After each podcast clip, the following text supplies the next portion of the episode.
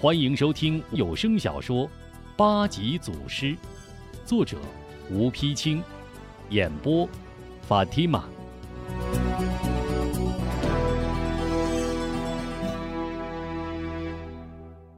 清晨，吴夫人从屋里出来，揉揉惺忪的眼睛，先打开鸡窝，放出鸡来。一抬头见院门虚掩，随口便喊韩晶和小娇：“晶晶，小娇。”见无人答话，又喊：“钟儿。”吴忠和爱武忙从屋里出来：“娘，什么事？”吴夫人微微一笑，道：“ 瞧你们两个大男人，人家晶晶和小娇早都出去练功了。”你们怎么还睡呀？吴忠和爱武不好意思的一笑，忽然又觉蹊跷。吴忠道：“不对呀，他们每天练功都是跟着我们，今儿怎么自己走了？”吴夫人听吴忠这么一说，也觉得有些奇怪。可也是啊，按说你奶奶和韩伯伯都在这儿，他们俩该帮我做做饭才是，怎么连个招呼没打就出去练功了呢？康婆婆、韩平与蓝三妹李四毛、文生也都出来。韩平毫不在意的微微一笑：“怎么，小娇和晶晶自己去练功了？这两个疯丫头。”康婆婆刚想说什么，忽又回头进屋，转眼拿着一张红纸跑出来：“你们看，晶晶的婚约。”韩平急忙接过，一看，果然是晶晶那已被撕碎的婚约又被粘在一起，顿觉奇怪。这，这是晶晶的婚约，可这是谁又把它粘起来了呢？看下面还有字，众人惊诧，连忙凑过来观看。只见婚约下方果有数行娟秀小字，吴中抢过来念道：“金妹。”婚约还你，我去了。贾怀贪赃枉法，坏事做尽，罪恶累累，死有余辜。名为我父，实为我辱。为姐宁当不孝之民，不做无义之女。此去不杀贾怀，绝不回来。愿小妹与中弟百年和美，有你替我在师傅、义父和伯母跟前尽孝，姐愿足矣。听罢，众人一时惊呆，半晌无语。韩平两手微微颤抖，自语道：“难道景景也跟着？不，不是跟着，定是去追赶小娇。说不定两人会各行其事，那可就糟了。哎，这两个孩子怎么这样瞎闯？”康婆婆有些发急，吴中将婚约揣进怀里，心急如焚。娘，奶奶。伯父，他二人此去凶多吉少，我看报仇时机已到，我这就去追赶他们，就是除掉贾边、许三贼，捣毁提督府。说着，抄起宝剑就要走。康婆婆急忙摆手拦住：“慢，现在去追已经来不及了。再说上次大狼寨一战，许人伤亡惨重，至今未来报仇，他们定是又在耍什么阴谋。”我们必须多加小心，三思而行。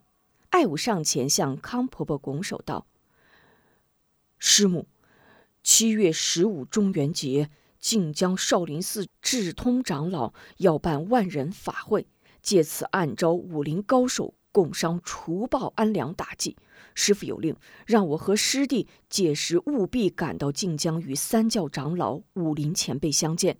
现距约定之日不过两个来月，事情紧急，我看不如这样：我们兵分两路，三妹夫妇对京城熟悉，就让师弟与三妹夫妇去京城见机行事，找回小娇和晶晶，赶往晋江。我与师母保护吴伯母和韩伯父先行一步，同往少林，也好让二老早日相见。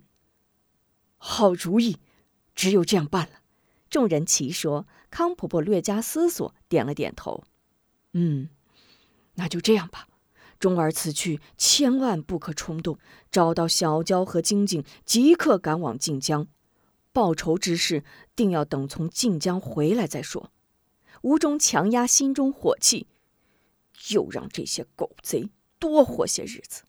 康婆婆见大家不再作声，一挥手：“好，现在我和夫人去做饭，你等马上准备，咱们说走就走。”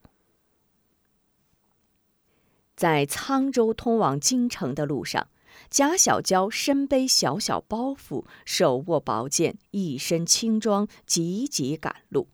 韩晶身背宝剑，丝巾包头，足下生风，紧紧追赶。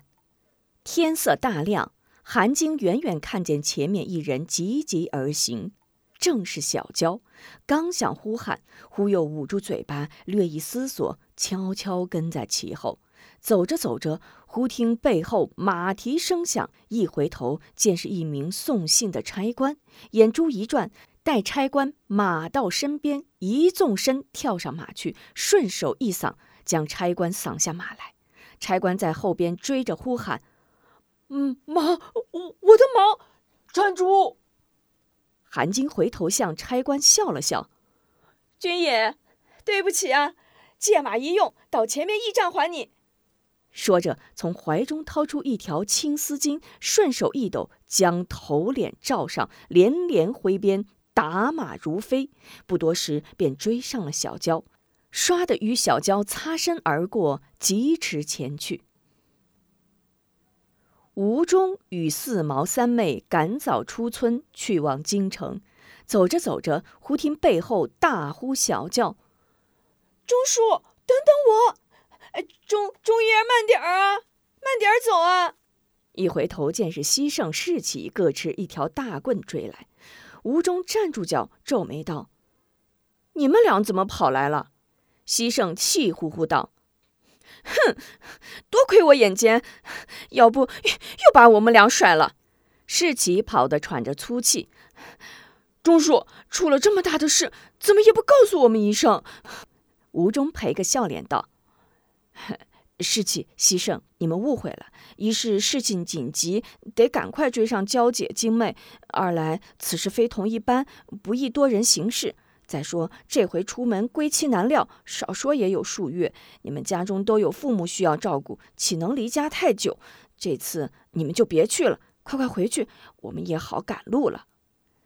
西胜怀抱大棍，把嘴一撅：“ 不，我爹娘都说了，让我上刀山下火海，都跟随着你。”世奇也一股劲儿央求：“钟叔，钟叔放心，家里的事儿我们都安排好了。”带我们去吧。蓝三妹见二人决心已下，忙劝吴忠道：“吴壮士，我看多两个帮手也不错，就带他们去吧。”吴忠略加思索：“好吧，寻找娇姐、金妹要紧。嗯，既然你二人决心已下，那就赶快走吧。”说着一挥手，大步向前奔去。韩金夺了差官马匹。一路加鞭，抢在小娇之前来到京城，在京城打探到贾怀边豪已经班师还朝，便东寻西问，来到绿营提督府前。只见提督府辕门外石狮如凶神，门军似恶煞，格外阴森可怖。还好，到底是练过武的人。韩晶站在阶下，略微一顿，便壮起胆子，迈步直入辕门。站住！左右军门立刻架起刀枪挡住去路。一名校尉身挎腰刀，气势汹汹过来，厉声道：“你是什么人？胆敢闯我提督府？”韩晶将脸一沉：“快去通报老爷，就说他女儿贾小娇回来了。”校尉一听是提督大人失散多年的小姐回来了，这一惊可不得了，来不及多问，说声：“小姐稍后。”噔噔噔，一溜烟向府内跑去。贾府里，贾怀夫妇正在后堂思念女儿。都十多年了，如今活不见人，死不见尸。你这当爹的问也不问，你到底安的什么心呢？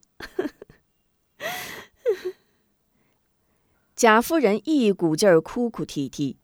贾怀心中更是烦恼，却又不得不耐着性子劝解夫人：“哎，夫人放心，光探子我已经派出几十号了，再过几天准有消息。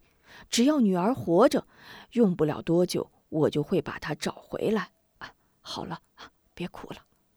正在这时，一名丫鬟兴冲冲撩帘进来：“恭喜老爷，贺喜老爷，小姐回来了。”一听这话，贾夫人哭声戛然而止，抬起泪眼，呆呆地望着丫鬟：“你，你说什么？”贾怀猛然一愣，转而怒道：“休得胡说！再若戏弄主子，打烂你的臭嘴！”丫鬟连忙辩解：“老爷夫人，不是奴婢撒谎，是刚才门上来报。”说门外来了一位年轻女子，自称是老爷的女儿贾小娇，嚷着要进来呢。贾夫人早已耐不住性子，猛然推开丫鬟，向门外跑去。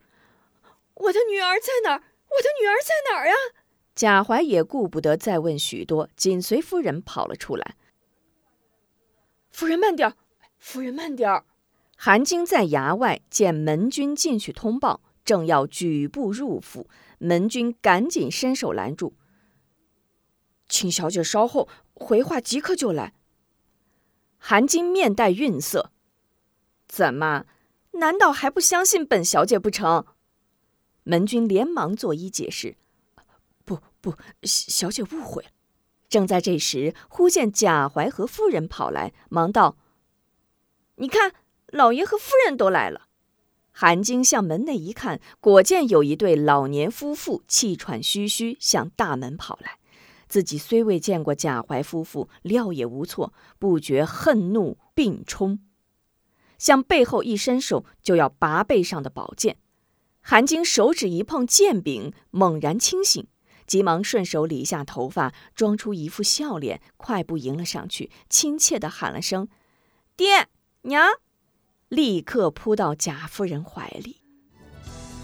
请您继续收听八级祖师。